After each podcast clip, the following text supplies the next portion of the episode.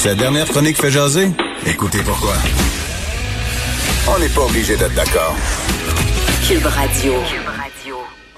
Ah, ce qui est dommage, c'est que la semaine dernière, euh, dans tout le brouhaha des différents dossiers qui occupaient l'actualité, il y a une nouvelle pourtant très importante qui a été un petit peu passée sous silence. C'est pour ça que je voulais euh, y revenir euh, aujourd'hui. Donc, un ministre, donc un, membre de la CAC, une députée libérale, une députée de Québec solidaire et une députée du PQ qui ont uni leurs forces, donc qui ont mis la partisanerie de côté pour faire adopter une loi qui va venir en aide aux personnes en situation de vulnérabilité. Alors, on va en parler avec euh, une des personnes qui a travaillé très, très fort dans ce dossier-là. C'est Jennifer Macaron. Elle est députée libérale de Westmount Saint-Louis. Elle est mère de deux enfants autistes, donc c'est une cause qui lui tenait beaucoup à cœur. Bonjour, Madame Macaron, comment allez-vous? Je vais très bien vous-même. Oui, ben moi je vais très bien, d'autant plus que cette euh, euh, nouvelle, qui est malheureusement un petit peu passée sous silence la semaine dernière, ça représente un pas vraiment très important dans la bonne direction pour les personnes en situation de vulnérabilité. Qu'est-ce qui s'est passé exactement la semaine dernière? Parce qu'on en a peu entendu parler. Ben c'est ça fait un an depuis qu'on en discute euh, du de la loi maintenant 18 euh, dans le temps le projet de loi 18 euh, qui était un réforme majeur pour le curateur public. Alors euh, la partie gouvernementale qui prend en charge de l'aide pour supporter des personnes vulnérables ou en situation de vulnérabilité. Alors, c'est vraiment euh, euh, la flexibilité dans ce régime-là, puis c'est un changement majeur pour la société. C'est la simplification de ces régimes-là. c'est un changement à 180 degrés parce qu'on aura maintenant des mesures d'assistance, de la représentation temporaire et euh, la bonification du mandat de protection. Alors, on aura des mesures d'assouplissement pour aider les personnes qui vont aider les autres et on va beaucoup plus respecter les droits des personnes vulnérables ou en situation de vulnérabilité. C'est vraiment une bonne nouvelle euh, pour la société québécoise. C'est une bonne nouvelle également parce que donc euh, je vais nommer les gens qui ont, qui ont participé à ces discussions-là. Mathieu Lacombe qui est évidemment euh, ministre de la famille euh, et par le fait même aussi responsable du curateur public. Vous-même, Christine Labrie de Québec solidaire et Véronique Yvon, la députée Joliette du PQ. comment ça s'est passé les discussions entre ces quatre personnes de quatre partis différents, d'allégeances politiques différentes? Est-ce que ça a été mouvementé ou ça a été euh, euh, une mère tranquille de discussion pendant toute cette année-là?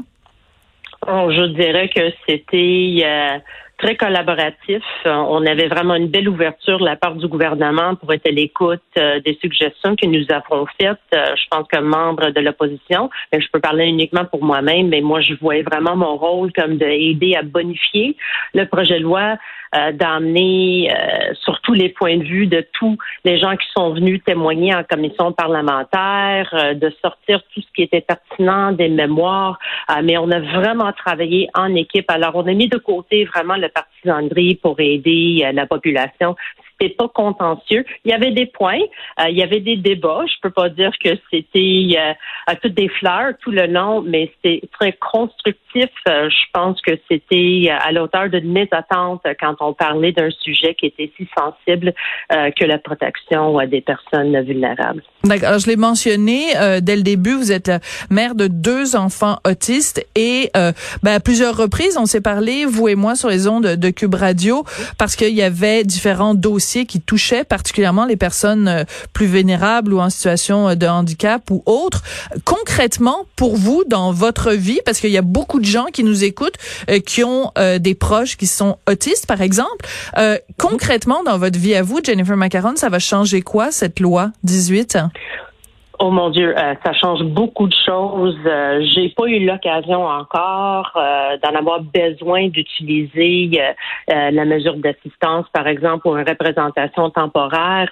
mais je sais que ça s'en vient. Je sais qu'il va falloir qu'on se prépare pour ce pour cela. Alors, par exemple, dans le passé, sous l'ancien régime, on pouvait nommer uniquement une personne pour être responsable de cette personne qui est vulnérable. Alors, ça veut dire, dans un cas d'un enfant majeur, faut choisir entre le père et la mère. Ouch! ça, c'est quelque chose qui est changé maintenant. Hmm. Là, ça peut être les deux parents. Fait que ça, c'est un bon changement.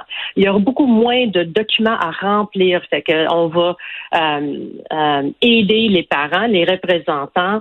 On va avoir moins de tâches de paperasse à faire. Mais on va aussi protéger les personnes à l'intérieur de ceci euh, parce que les mandataires, eux, euh, ce serait exigé maintenant d'avoir euh, des rapports qui vont être qui vont être envoyés. Alors, il y aura quand même une reddition de compte qui n'était pas faite auparavant. Ah. Puis dans un cas comme moi-même, exemple, maintenant que j'ai un enfant qui est majeur, oui, ça peut être les deux parents, mais ça veut dire aussi qu'on va respecter les droits de plus en plus de ces personnes-là qui ont une inaptitude, mais pas une inaptitude dans le sens qu'ils ne peuvent pas travailler, par exemple. Mhm. Moi, j'ai de l'espoir que mes enfants vont avoir une sens d'indépendance, mais ils pourront jamais, exemple, gérer un compte de banque. Ah, euh, Ils vont jamais comprendre comment ça fonctionne avec Revenu Québec, Revenu hmm. Canada.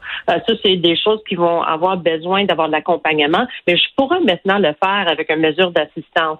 Et ils vont pouvoir aller voter et ils vont pouvoir aller travailler et ils vont pouvoir prendre en charge un peu leur vie sans donner tous les droits à une autre personne. C'est majeur? C'est majeur, c'est vraiment majeur, puis je trouve que c'est une belle avancée en, termes de, de, protéger les droits des personnes handicapées souffrent d'une euh, maladie mentale ou autre. Euh, c'est vraiment une belle avancée pour, euh, pour notre société. Je suis vraiment contente de ce projet de loi. Oui, et euh, mais vous l'avez dit, moi les, les deux mots clés que vous avez prononcés à mes oreilles, pour moi c'est moins de paperasse. En fait, c'est trois mots. Mm-hmm. Excusez-moi, parce que on le sait à quel point euh, ça peut être lourd, ça peut être cette bureaucratie gouvernementale peut être absolument épuisante. Et pour euh, les proches aidants, par exemple, à quel point ça peut être épuisant parce que déjà prendre soin de gens qui sont vulnérables, ben c'est dans, dans certains cas une job à temps plein. Mais mais remplir de la paperasse, c'est comme une deuxième job à temps plein qui s'ajoute. Ah oui. Donc euh, ça, c'est majeur aussi d'avoir réduit ça. Oui, en effet. Euh, ça amène beaucoup de lourdeur, par contre, sur le dos du curateur public. Euh, alors, on espère, je pense que tous les partis de l'opposition se sont exprimés là-dessus. nous avons des préoccupations. Ils ont quand même un gros mandat devant eux. On parle de un changement total pour la société qui utilise les services du curateur public en 18 et 24 mois c'est, euh, écoute, c'est 180 degrés de la façon que nous allons travailler, puis c'est beaucoup de demandes auprès du curateur pour faire des approbations vis-à-vis des mesures d'assistance ou la représentation temporaire. Euh, c'est toutes des bonnes nouvelles, mais c'est aussi, il faut éduquer euh, la population. c'est un changement auprès de tous les parties prenantes qui vont militer pour ces gens-là, que ce soit les travailleurs sociaux, que ce soit le bureau de notaire, de, hmm. le barreau du Québec. Il y a beaucoup, beaucoup, beaucoup d'apprentissage à faire des médecins, des psychoéducateurs. Euh, c'est vraiment un changement total de comment on va travailler sur le terrain, mais au bénéfice de toutes ces personnes-là. Si, ben, par exemple, vous, euh, puis je vous le souhaite pas, mais si, par exemple, il y a quelqu'un dans votre famille euh, qui a un accident d'auto, mm-hmm.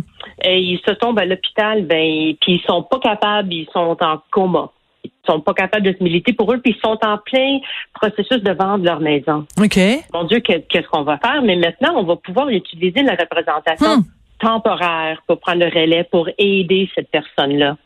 Puis ça peut être le même cas si, mettons, euh, un de vos parents a 80 ans, puis ont des difficultés quand il appelle Vidéotron ou Hydro-Québec, puis il comprend pas. On sait qu'il y a plein de monde qui vont faire semblant que je suis telle personne, mais là, vous aurez pu à mentir. Hmm.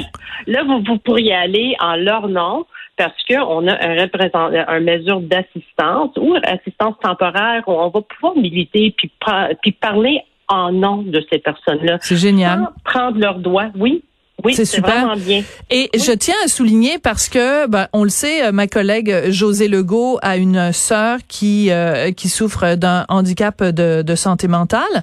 Elle en parle euh, régulièrement et je l'interviewe régulièrement ici à Cube Radio. Et elle a écrit, bon, évidemment, elle elle, elle applaudit à deux mains la, cette, cette fameuse loi et elle a écrit euh, la semaine dernière, vous allez la retrouver sur le site du Journal de Montréal, Journal de Québec, euh, une chronique très touchante qui s'intitule Une révolution à échelle humaine, dans laquelle justement elle souligne à quel point ça va changer la vie euh, des proches aidants, entre autres, et des personnes vulnérables.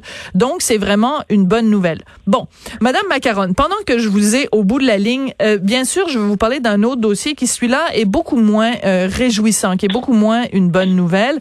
Vous avez fait une sortie la semaine dernière parce que euh, on le sait en cette période de pandémie, euh, des médecins peuvent se retrouver dans une situation ils doivent choisir entre sauver la vie d'une personne A ou d'une personne B. Et euh, ce qu'on a compris, c'est que si le si la personne B est une personne plus vulnérable ou handicapée, ben c'est la personne A qu'on va sauver. Ça, ça vous a fait réagir. Pour quelle raison, Madame Macaron?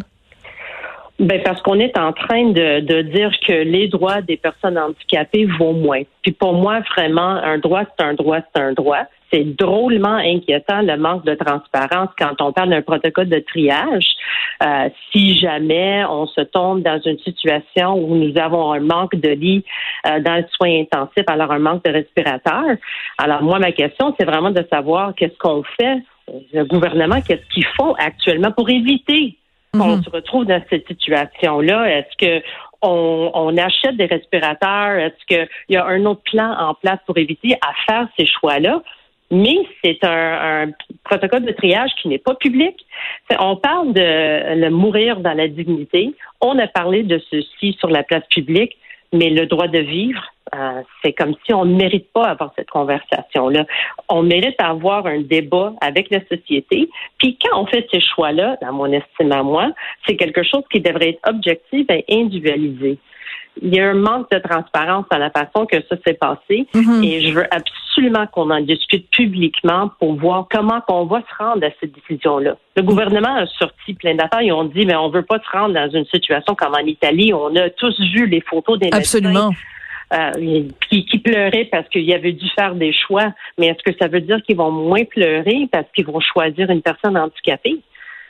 Hmm. J'espère, j'espère que non. Mais c'est en même temps la question, et c'est une question d'éthique, puis vous avez tout à fait raison de dire que nous, comme société au Québec, on doit se poser ces questions-là, parce que jusqu'ici, euh, on a réussi à maintenir euh, le nombre de lits et les gens aux soins intensifs, on a réussi à garder ça. Mais s'il y avait en effet une deuxième vague et que nos médecins se trouvaient dans une situation où ils devraient euh, faire le choix, c'est un, un choix de société aussi qu'on fait. En même temps, Madame Macaron, j'aimerais vous poser la question suivante comment on fait ce choix-là?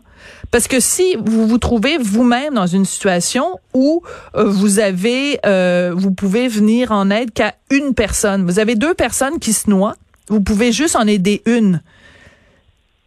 Vous faites quoi comme choix? Mais c'est ça, je trouve que mon point, c'est que ça devrait pas être moi qui prends cette décision, comme ça devrait pas être le gouvernement qui prend cette décision-là uniquement. Ce serait qui alors?